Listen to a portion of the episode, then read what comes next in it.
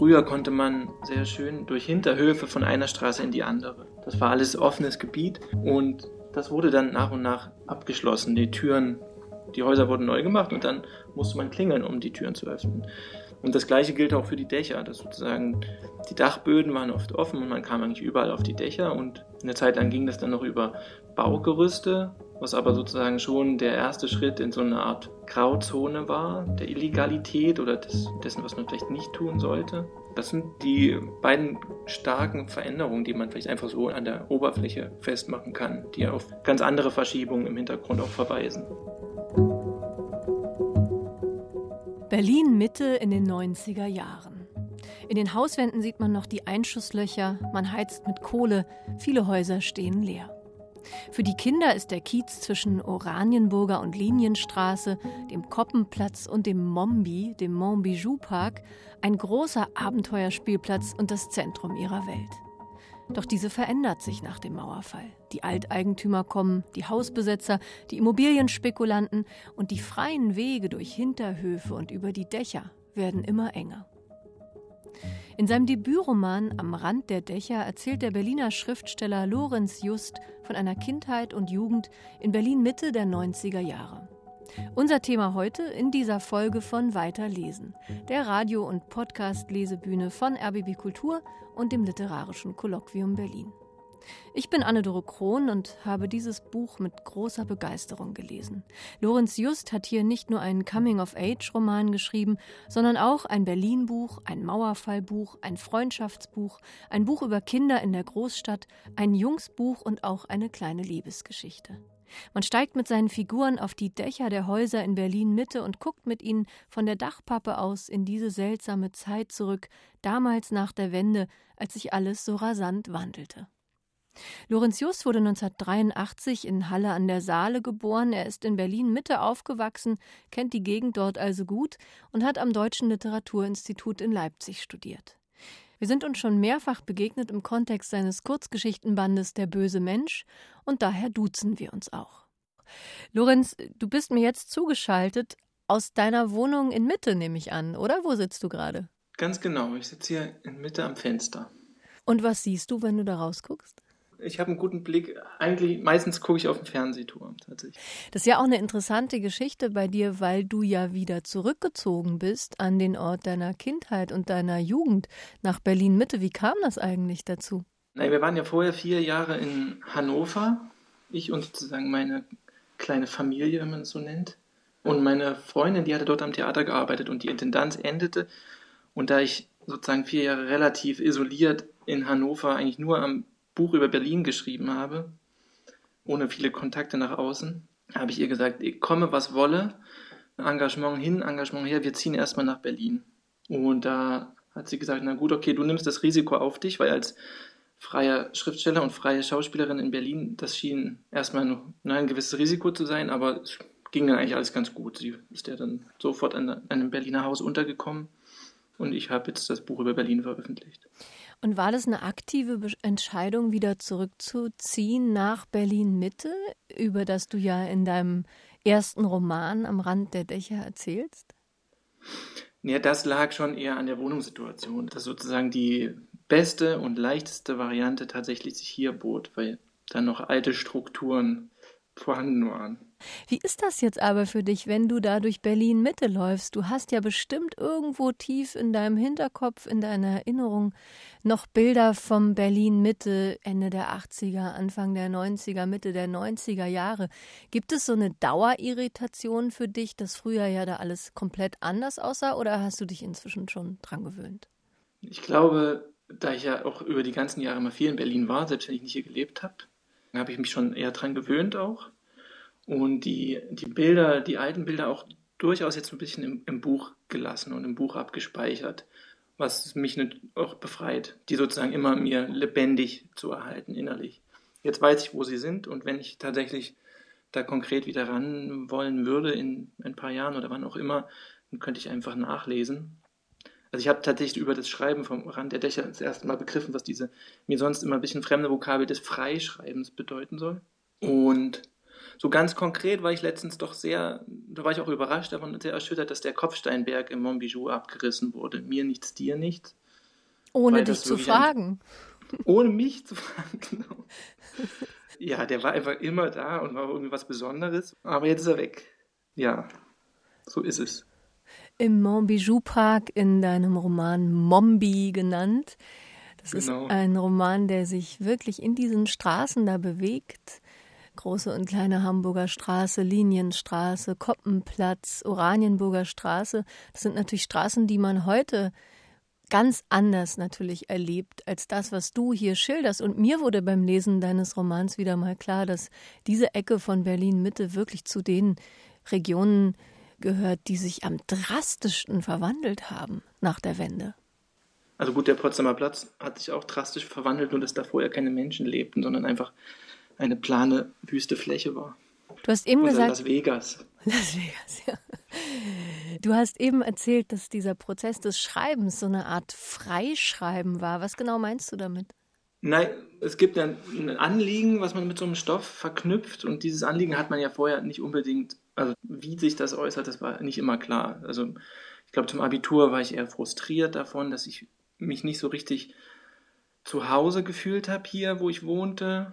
Deshalb wollte ich auch unbedingt weg. Meine Bewegung sozusagen weg war ja sehr weit. Also ich war schon in die USA zum Austauschjahr gegangen und dann in die arabischen Länder und so richtig begriffen, was das vielleicht ist, das auch was damit zu tun hat, dass ich weg wollte und nicht nur anderswohin. Also nicht, es ging nicht nur um, um Interesse an anderen Orten, sondern auch einfach um wegzukommen. Das hatte sicherlich was mit so einer subtilen Verdrängung oder so zu tun, die hier in Mitte da war. Und diese unterschwelligen Gefühle in Bezug auf, auf Mitte oder auf Berlin, die, die konnten sich dann im Buch einfach mal äußern und irgendwie Form annehmen das meine ich, glaube ich, mit Freischreiben, dass sozusagen da ein bisschen was äh, gelöst wurde oder auch artikuliert wurde, was mir wichtig, immer schon wichtig gewesen war zu sagen. Und jetzt ist es raus und äh, nochmal muss ich das Buch nicht schreiben. Du hast ja schon zwei Bücher geschrieben vor diesem. Das ist jetzt dein Romandebüt, aber es gab schon Kurzgeschichten. Der böse Mensch hießen die. Da mhm. hast du ja grob zusammengefasst dich mit den Abgründen von Menschen beschäftigt in vielerlei Hinsicht. Und äh, dann gab es noch ein Sachbuch, beziehungsweise gibt es ein Sachbuch von dir über den Propheten Mohammed. Das hat damit zu tun, dass du auch Islamwissenschaften studiert hast. Also ein Sachbuch, ein Kurzgeschichtenband und jetzt dieser Roman, der, das klingt ja überall natürlich schon an, stark autobiografisch anscheinend inspiriert ist. War es denn schwieriger im Schreibprozess, in diesem Roman an deinen eigenen Ort der Kindheit, vielleicht zum Teil auch in deine eigene Kindheit und Jugend zurückzukehren? Ich habe es schon als sehr schwer, gerade so zum Abschluss hin empfunden. Aber ich weiß nicht genau, woran das lag. Ich denke eigentlich immer, dass es auch sozusagen ein bisschen daran lag, dass es auch das längste Buch ist, was ich bislang geschrieben habe.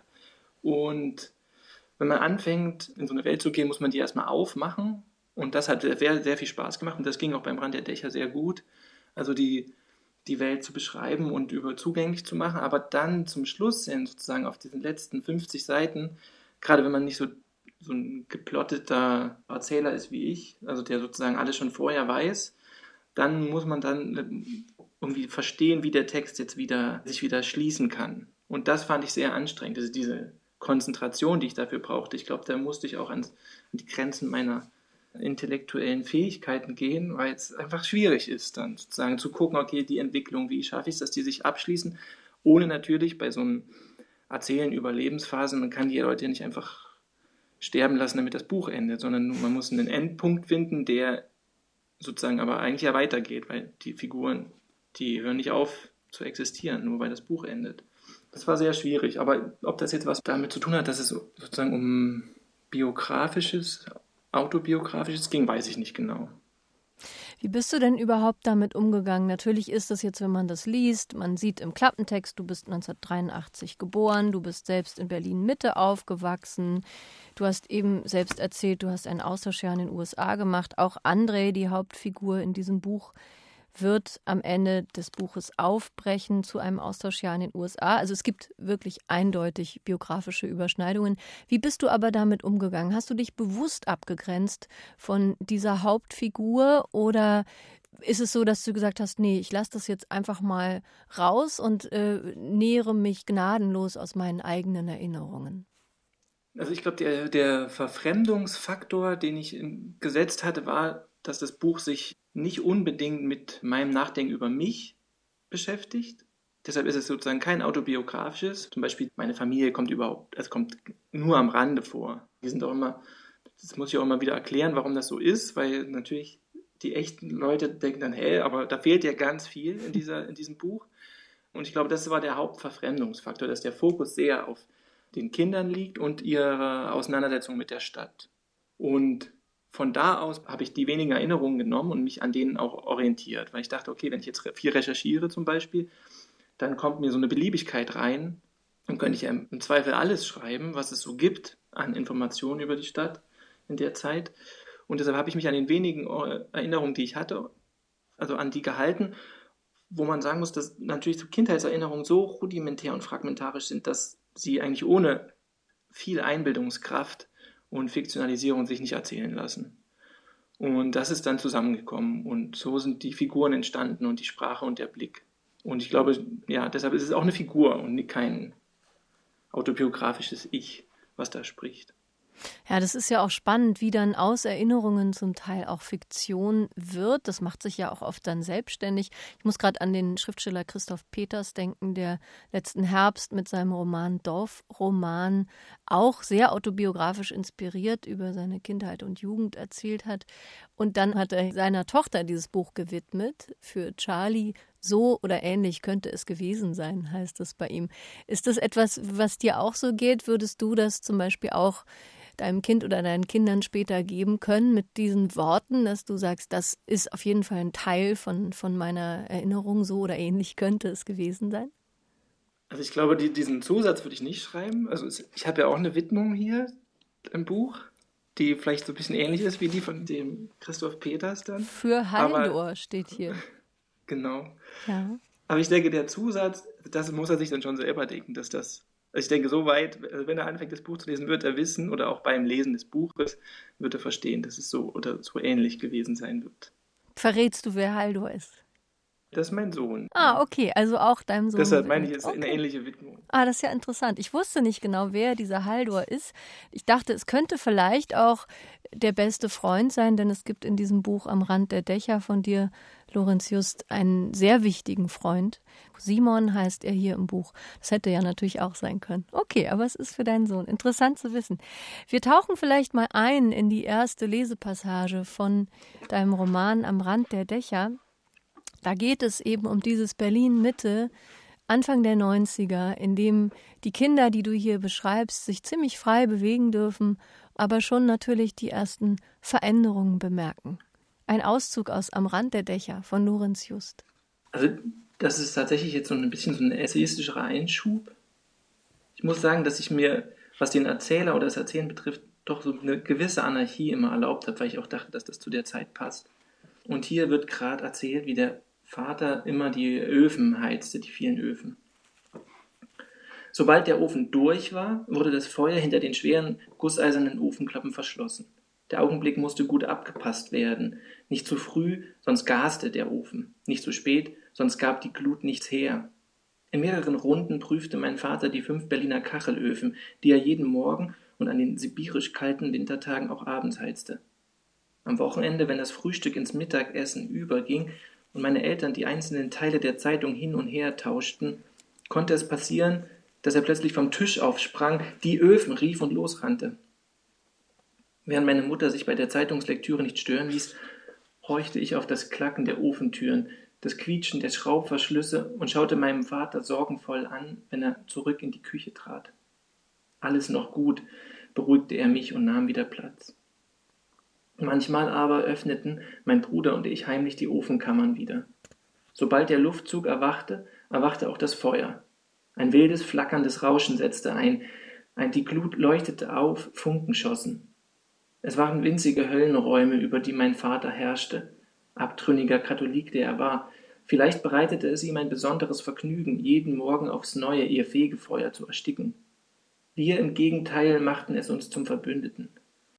Für viele kleine Verbrecher, Lego-Männchen, verräterische Schlümpfe, eine mordende Barbie-Puppe, die Westtante aus dem Norden hatte uns kistenweise mit dem angesammelten Spielzeug ihrer erwachsenen Söhne versorgt, endete das Spiel mit dem Feuertod. Auch der Kindermörder vor dem Ende der 80er eindringlich in den Schulen gewarnt wurde. Es hieß, dass einer umging und Kinder in verwaiste Keller lockte, zerschmolz mehrere Male auf dem Glutberg im Kinderzimmerofen. Es war eine Zeit, die ihre ganz eigenen Gruselgeschichten hervorgebracht hatte. Vom Niemandsland war die Rede, vom Todesstreifen wurde geflüstert. Es half nichts. Wieder waren zwei im Tunnel, den sie über Monate eigenhändig gegraben hatten, damit er sie in die bessere Welt führen würde, verschütt gegangen. Damals gab es das wohl. Eine bessere Welt gleich nebenan. Eine Zeit lang war mein Bruder von der Idee besessen, dass unsere Eltern von einem Tag auf den anderen fort sein könnten. Irgendwo hatte er aufgeschnappt, dass Eltern ihre Koffer packten, um ins Nachbarland zu fliehen und die Kinder wie das alte armselige Leben zurückließen. Unbelehrbar wachte er darüber, dass unsere Eltern nicht heimlich die Wanderrucksäcke vom Wäscheschrank holten, schreckte nachts aus dem Schlaf auf, rannte heulend an ihr Bett und warf sich auf sie. Heulend rannte ich hinterher, sofort angesteckt von seiner Angst. Minuten konnten vergehen, bis er sich beruhigen ließ und ihnen glaubte, dass sie noch da waren und es auch bleiben würden.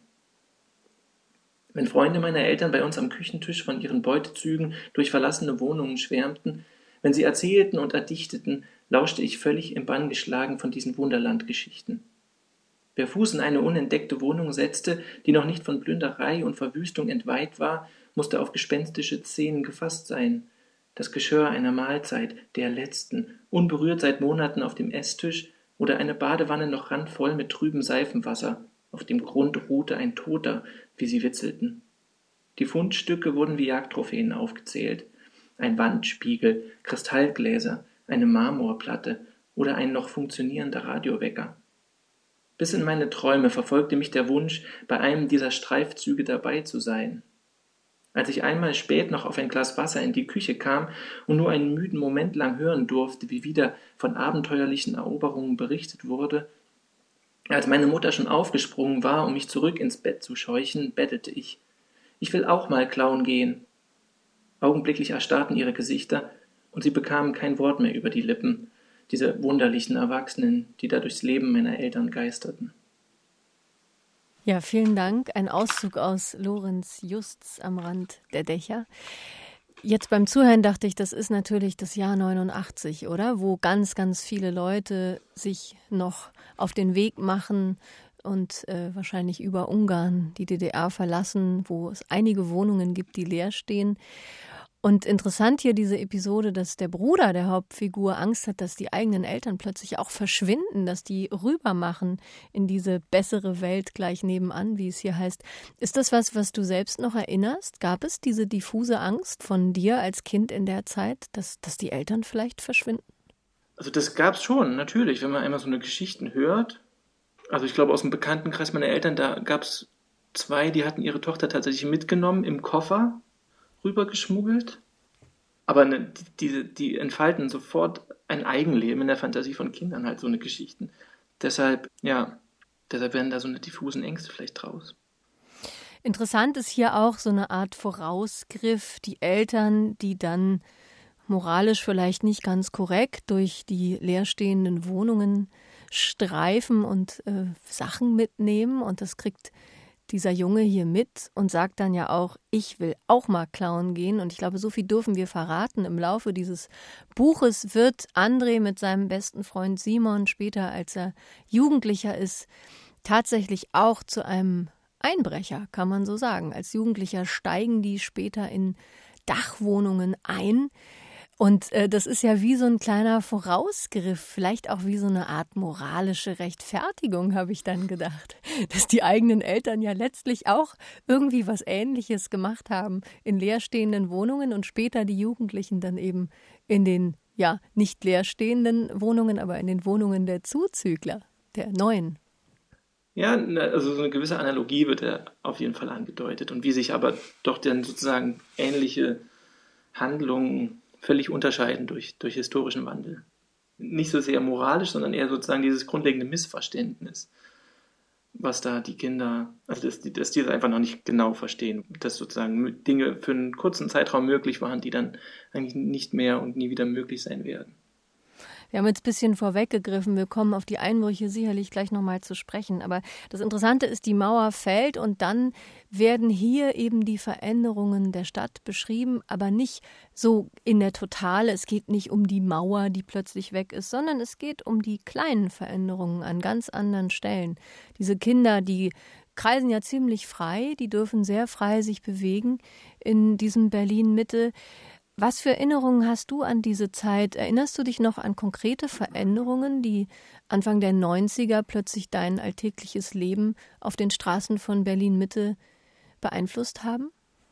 Also was immer stärker wurde, war, dass sozusagen verschiedene Routen, Räume, Wege verschlossen wurden. Also was auch wirklich schade ist, zum Beispiel früher konnte man teilweise sehr, sehr schön durch Hinterhöfe von einer Straße in die andere. Das war alles offenes Gebiet und das wurde dann nach und nach abgeschlossen. Die Türen, die Häuser wurden neu gemacht und dann musste man klingeln, um die Türen zu öffnen. Das war gerade für so Kinder halt nur schon schade, weil die Hinterhöfe, einmal sind sie so ein vermeintlich sichereres Gebiet zur Straße und auch ein spannenderes, verwinkeltes Gebiet. Und das gleiche gilt auch für die Dächer, dass sozusagen die Dachböden waren oft offen und man kam eigentlich überall auf die Dächer und dann kam man natürlich in die Häuser nicht mehr rein und noch weniger auf die Dächer rauf. Eine Zeit lang ging das dann noch über Baugerüste, was aber sozusagen schon der erste Schritt in so eine Art Grauzone war, der, der Illegalität oder des, dessen, was man vielleicht nicht tun sollte. Ja, das sind die beiden starken Veränderungen, die man vielleicht einfach so an, an der Oberfläche festmachen kann, die ja auf ganz andere Verschiebungen im Hintergrund auch verweisen. Was da ja jetzt auch rausklingt, ist diese ungeheure Freiheit, die diese Kinder hier erleben, aus heutiger Sicht wo die meisten Kinder, die in der Großstadt aufwachsen, in dem Alter noch nicht diese absolute Freiheit von den Eltern bekommen, dass sie da tagsüber einfach durch die Straßen streifen. Diese Freiheit fand ich sehr bemerkenswert beim Lesen und ich war immer so hin und her gerissen und dachte, boah, die dürfen in dem Alter da schon durch die Gegend checken. Ich war wirklich hin und her gerissen und dachte immer, das ist so eine Mischung aus einerseits der wirklich totalen großartigen Freiheit, auch dass man Kindern zutraut, dass sie sich selber da bewegen, Andererseits gab es auch manchmal so ein mulmiges Gefühl bei mir und ich dachte, boah, würde ich jetzt meinen Sohn, der ist jetzt acht, würde ich den da so alleine rumlaufen lassen? Aber das war damals wahrscheinlich ganz normal. Das war die Regel, oder? Da wurde nicht so drauf geguckt, was die Kinder tun. Also ich meine, wenn man das in einem Dorf oder wo sozusagen der Raum so ein bisschen überschaubarer ist oder der, der Kiez sozusagen vertrauter, wenn es so wirklich so eine, also so das gibt, was man vielleicht als Kiez bezeichnet, alle kennen sich und es gibt sozusagen viele Leute, die irgendwie so vielleicht auch ein Auge drauf haben, was die Kinder machen und sich ein bisschen füreinander verantwortlich fühlen, dann wird ja so eine Stadt auch gleich viel oder so ein Viertel viel ungefährlicher. Mhm. Also, und ich schätze mal, dass das damals, als dann vielleicht die Bevölkerung einfach schon so ein bisschen länger ansässig war, dass das eher so war, dass es so, so Kontinuitäten gab. Also gut, das war auch was Besonderes, aber in der Zeit wusste man auch, wie der Polizist im Viertel hieß. der ja auch seine eigene Geschichte gehabt hat, dann Herr Kellotat. Ja, also es war einfach ein bisschen anders. Es war nicht ganz so anonym wie, wie jetzt. Und der Verkehr war geringer und, und wir waren ja auch nie allein unterwegs, waren immer, wir waren auch immer Gruppen. In Kinderhorden. Ja, Horde ist vielleicht übertrieben, aber so. Kindergruppen. Bemerkenswert finde ich auch das Verhältnis zwischen Kindern und Eltern, wie es hier beschrieben wird in dem Buch Am Rand der Dächer. Denn es ist ein sehr vertrauensvolles Verhältnis, zum Teil dann aber auch wieder ein ja, ein, ein freundliches Nebeneinander herleben. Jeder macht so sein Ding. Und es sind sehr wohlwollende Eltern, selbst als der junge André dann irgendwann mal auch mit der Polizei zu tun hat, weil er Wasserbomben aus dem Fenster wirft mit seinem Freund Simon und da geht dann eine Scheibe zu Bruch von einem Auto, ausgerechnet dann auch noch von einem Immobilienhai. Das ist natürlich auch sehr symptomatisch für die Zeit, in der Berlin Mitte dann langsam übernommen wurde von Immobilienhaien, von Alteigentümern und so weiter. Da reagieren die Eltern unglaublich entspannt und das hat mir gut gefallen. Ich finde, das kann man ganz gut lesen, so als so eine Art ja, Gegenmodell zu den heutigen Helikoptereltern, die vielleicht auch zum Teil ein bisschen strenger sind. Trotzdem gab es auch Momente, wo ich dachte, warum erfahre ich so wenig über die Eltern? War das eine bewusste Entscheidung beim Schreiben, dass du gesagt hast, ich konzentriere mich jetzt hier komplett mal auf die Kinder und die Eltern sind eher so Randfiguren? Das war auf jeden Fall eine bewusste Entscheidung. Von vornherein war sozusagen, wusste ich, eine wichtige Aufgabe ist, zu entscheiden, was nicht ins Buch kommt. Klare Grenzen zu ziehen. Und im Nachhinein habe ich mich ein bisschen geärgert, weil ich dachte, ja, du hättest es noch konsequenter machen können. Du hättest die Eltern einfach völlig rauslassen können. Das ist sozusagen. Aber vielleicht wäre das dann auch irgendwie zu künstlich geworden. Weil so, so ist es schon auch irgendwie nah dran an, an dem Gefühl, wie ich es erlebt habe. Aber ja, nee, das, das wollte ich. Ich wollte schon den, den Fokus eben auf diese Kinder und die Stadt. Ich hatte auch mal als Titel gedacht, das Kind und die Stadt oder irgendwie sowas. Also das sind die beiden Pole. Und es ist kein Familienroman oder sowas. Das sollte es nie werden. Für mich war das wirklich neu in der Gegenwartsliteratur, diese Perspektive mal zu lesen. Also letztes Jahr wurde auch viel besprochen, natürlich das Buch von Lutz Seiler, Stern 111, das ja letztlich in den gleichen geografischen Koordinaten spielt, aber eine andere Generation abbildet. Da geht es eben um junge Erwachsene, die nach der Wende sich dort in der Künstlerszene etablieren und behaupten. Und bei dir ist es eben diese Kinder- und Jugendperspektive. Ich meine, ich habe das das allererste Mal gelesen aus dieser Perspektive. Ist dir sonst noch irgendetwas bekannt, irgendeine Literatur, die diese Zeit, diese Gegend aus dieser Perspektive beschreibt? Nee, absolut nicht. Das ist wirklich ein Novum. Ich habe da Neuland, Neuland begehbar gemacht. Ja, also das ist auch wirklich eine große Qualität, mitnichten die einzige, aber eine große Qualität. Ich muss sagen, ich habe mich wieder mal gefreut, was Literatur kann, dass sie einen nämlich hineinversetzt in Zeiten und auch in Figuren, die einem sonst vielleicht fern sind. Für mich war das auch ein Jungsbuch. Ich mag eigentlich diese Unterscheidung nicht in Jungs- und Mädchenbücher oder Männer- und Frauenbücher. Aber bei diesem Buch dachte ich, das ist wirklich ein Jungsbuch, aber im besten Sinne, weil ich mich hineinversetzen konnte in einen Jungen, später in einen Jugendlichen, in sein Denken, in seine Faszination auch von, von Gewehren und von dem Bösen. Und er stellt sich dann vor, wie er als Amokläufer durch die Straßen läuft mit seinem Freund Simon, schießen die auf Dachböden mit so einer Airgun. Durch dein Buch habe ich mich da hineinversetzen können. Und das kann ich wirklich auch nur als sehr empfehlenswert bemerken, dass man in dieses Jungsdenken hineinkommt. Mich hat es sehr gefreut. Ich habe selbst auch einen Sohn und dachte, ja, vielen Dank. Ich darf mich hier ein bisschen hineinversetzen in diese Welt. Ist das eine Reaktion, die du auch schon von anderen Leserinnen und Lesern gehört hast? Doch, das habe ich schon mal gehört. Ja. Sowohl wohlwollend als auch eher befremdet. So. Aber ich dachte dann, nee, ich finde das eigentlich gut. Also, weil es ist auch nicht so ein, ich dachte dann eher, das, ich fühle mich sozusagen für diese Jungen auch zuständig dann und denke, sie werden auch nicht auf das Klischee eines Jungen reduziert, sondern ihr Kampf mit, mit ihren Aggressionen und Faszinationen für sozusagen das Kriminelle oder so, es wird auch abgebildet und dass sie sich davon auch lossagen müssen und dass es auch ein Irrweg ist. Also gerade das Kapitel wo es um die Einschusslöcher geht und um die Waffen und um die, die Amok-Fantasien und sowas, endet ja auch so ein bisschen damit, dass sozusagen, wenn, wenn sie sich, sich ernsthaft damit befassen würden und, und die Konsequenzen von diesen Fantasien absehen, dass sie dann auch merken, dass, dass das, das ist, nichts ist, was sie wirklich wollen und dass sie mit den Waffen, die sie dann hinter Schaufenstern fasziniert äh, betrachten und unbedingt haben wollen, dass sie dann in echt eigentlich nichts damit anzufangen wissen, weil, kein, weil sie keinen Zweck erfüllen in, in unserer Welt oder in der Welt, in der sie leben. Sie müssen sich davon frei machen. Also das ist die Bewegung im Buch. Auch von dieser, dieser Sprachlosigkeit, die vielleicht auch die Jungs eher betrifft als die, die Mädchen, weiß ich gar nicht genau. Ich will auch keine, also will da jetzt auch gar nicht so ein kategorisieren, aber jedenfalls meine Protagonisten versuchen sich ja davon zu befreien. Ja, das ist auch wirklich eine starke Szene mit den Messern. Die staunen die immer an im Schaufenster. Irgendwann überreden sie ihre Eltern, dass die ihnen diese Messer kaufen und dann können sie wirklich nicht so wirklich was damit anfangen.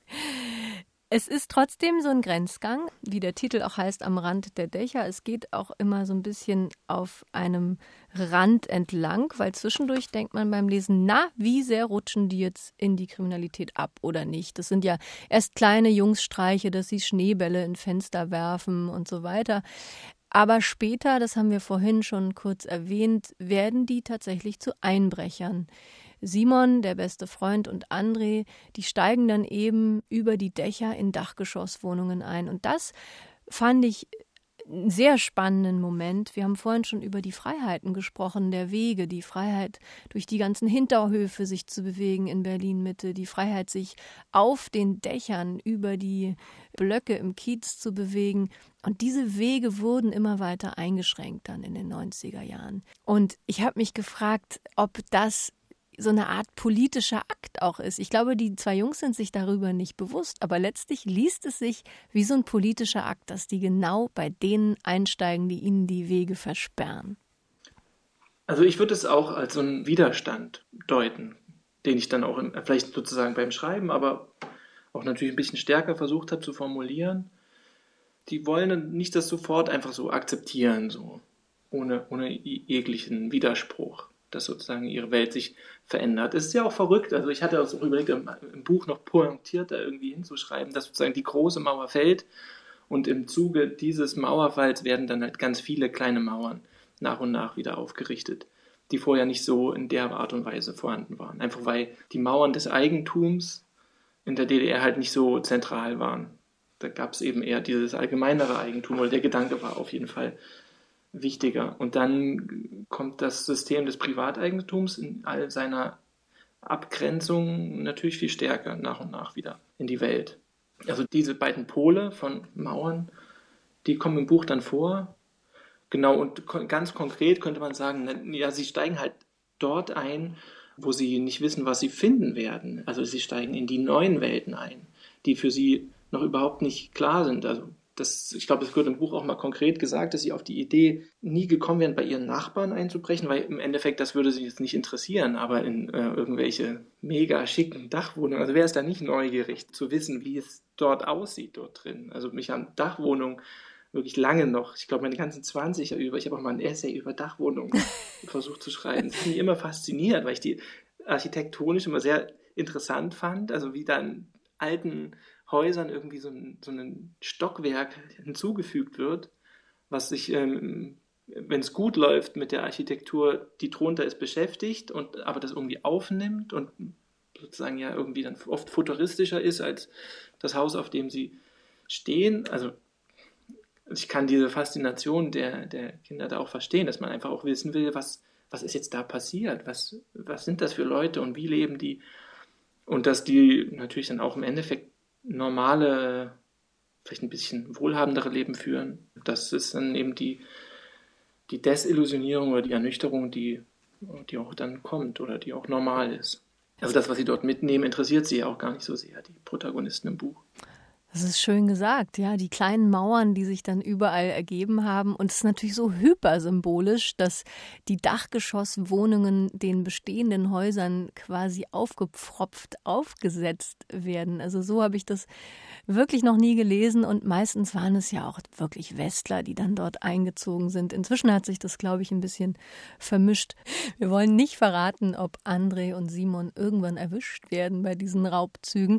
Spannend fand ich auch, dass ich das auf eine Art nachvollziehen konnte. Also klar, wenn man das objektiv betrachtet, kann man sagen, kriminell, Einbrecher geht gar nicht.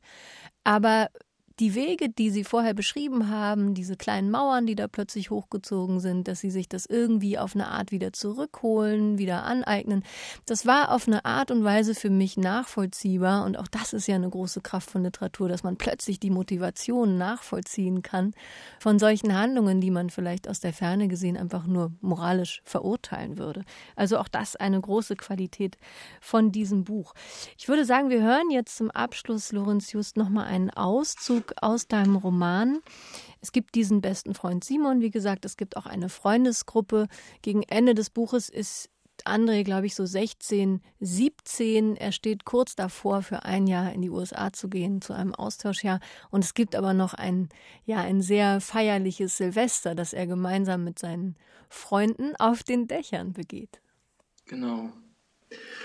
Silvester 2000 zogen wir über die Straßen und warteten nur noch aus Spaß auf einen spontanen Weltuntergang. Als wir um zwölf bei Simon auf dem Dach standen, schoss das Feuerwerk wie jedes Jahr über die Dächer hinaus und funkelte bis ans Ende des Horizonts. Wir nippten an der Flasche Sekt, die wir uns von Hand zu Hand reichten, Simon, Jessica, Sebastian, Annika und ich.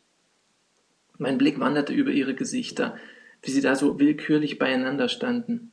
Das sind meine Freunde, dachte ich, laut und deutlich, als wäre es eine Frage.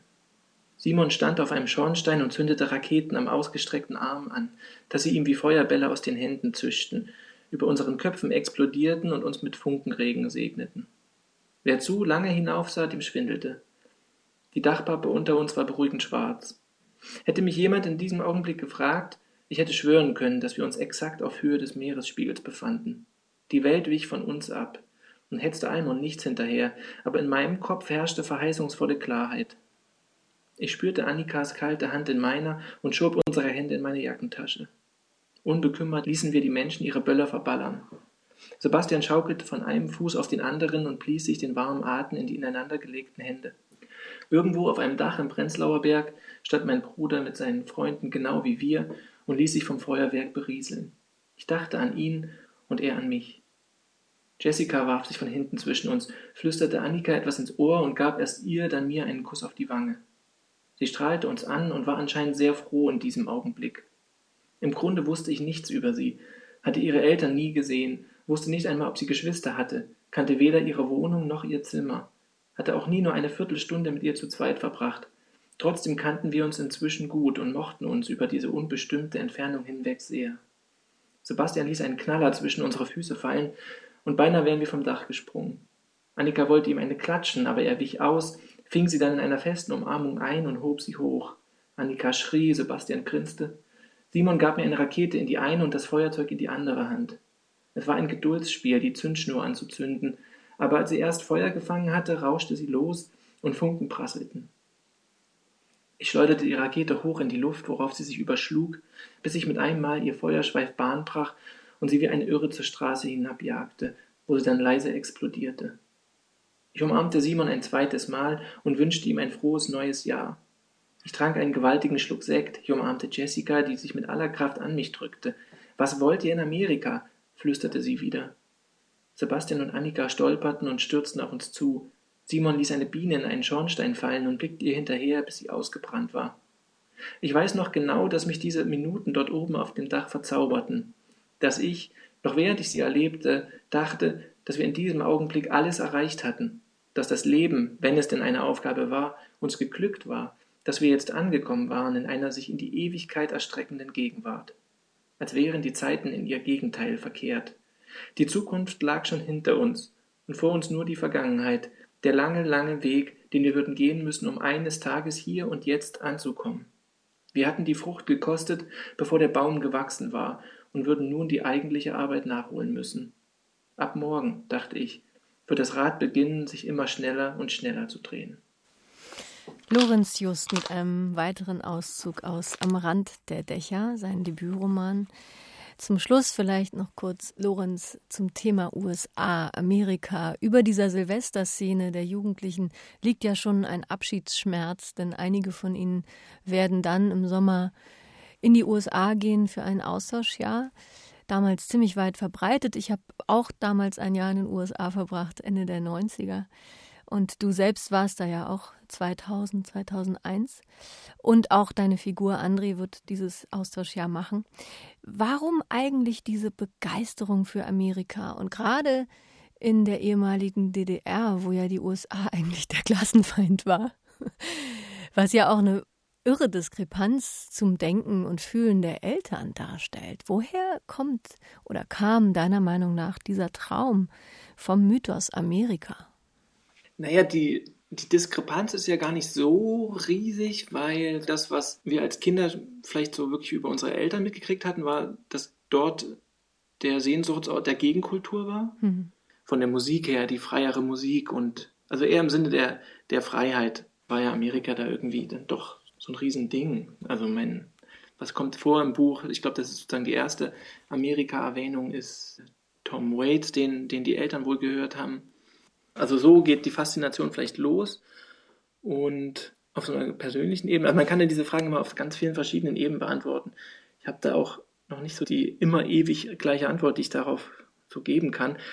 Dann, also ganz konkret über den Basketball entfaltet sich bei denen diese Faszination, weil sie dann irgendwie Basketball spielenden Kindern werden.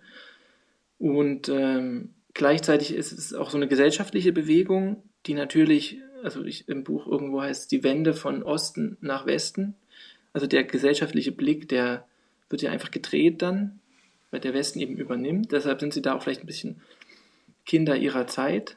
Also ich hätte mich gar nicht für Russland interessieren können oder für die ehemalige Sowjetunion. Ich hätte, das war nicht auf der Agenda in meiner Jugend mehr.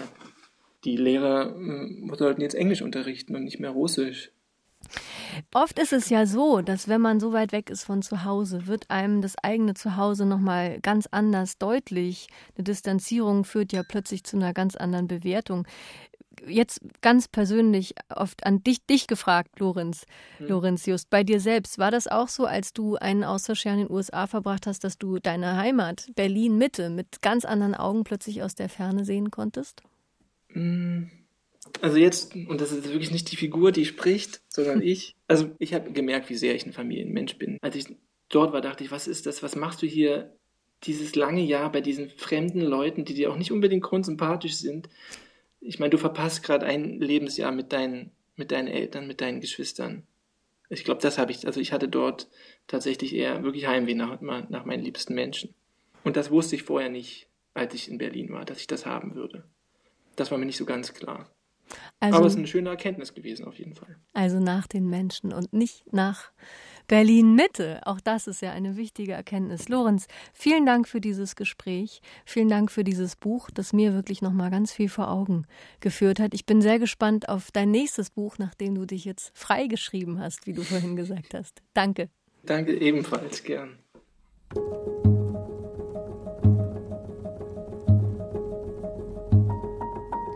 Lorenz Just und sein Debütroman Am Rand der Dächer. Das Buch ist im Dumont Verlag erschienen, hat 272 Seiten und kostet 22 Euro. Das war Weiterlesen für heute mit Lorenz Just und seinem Buch Am Rand der Dächer. Ich bin Anne-Doro Krohn und sage Tschüss, lesen Sie weiter.